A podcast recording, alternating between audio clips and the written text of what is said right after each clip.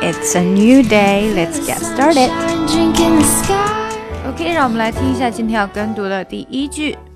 Notice when you get the itch to distract yourself by surfing the internet or checking your phone, and practice focusing exclusively on the task at hand. Notice when you get the itch.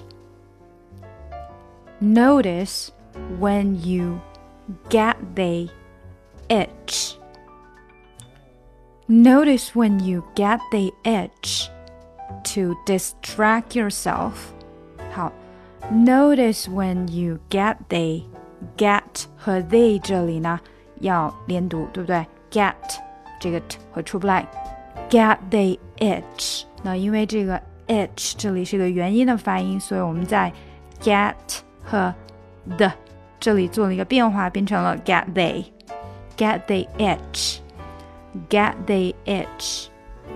To distract yourself, distract yourself, tract 的这个 t 又会出不来。Distract yourself，因为连的太紧密了。Distract yourself by surfing the internet。那 internet 又是一个元音，对不对？所以前面呢，they the internet surfing the internet Or checking your phone or checking your phone and practice focusing exclusively on the task at hand.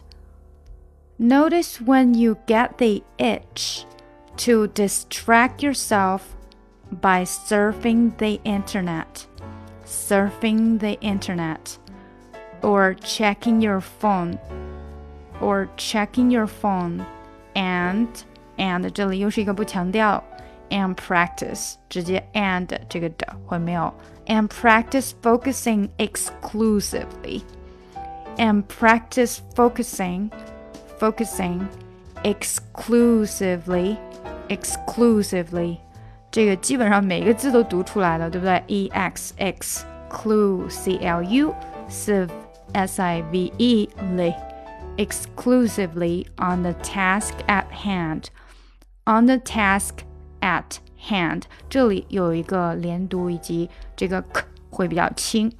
On the task at task at 变成这样，on the task at hand，on the task at hand，task at hand，on the task at hand。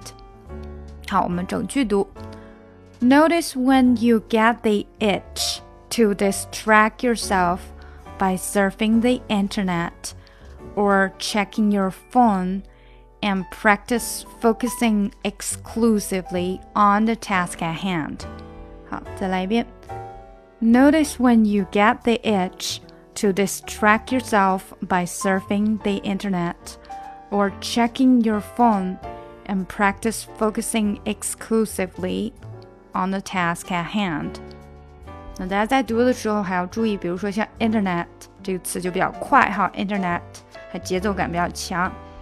or checking your phone, checking your phone. 好，继续加快一点哈。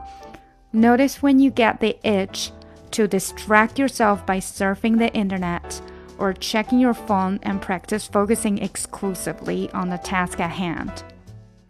Notice when you get the itch to distract yourself by surfing the internet or checking your phone and practice focusing exclusively on the task at hand.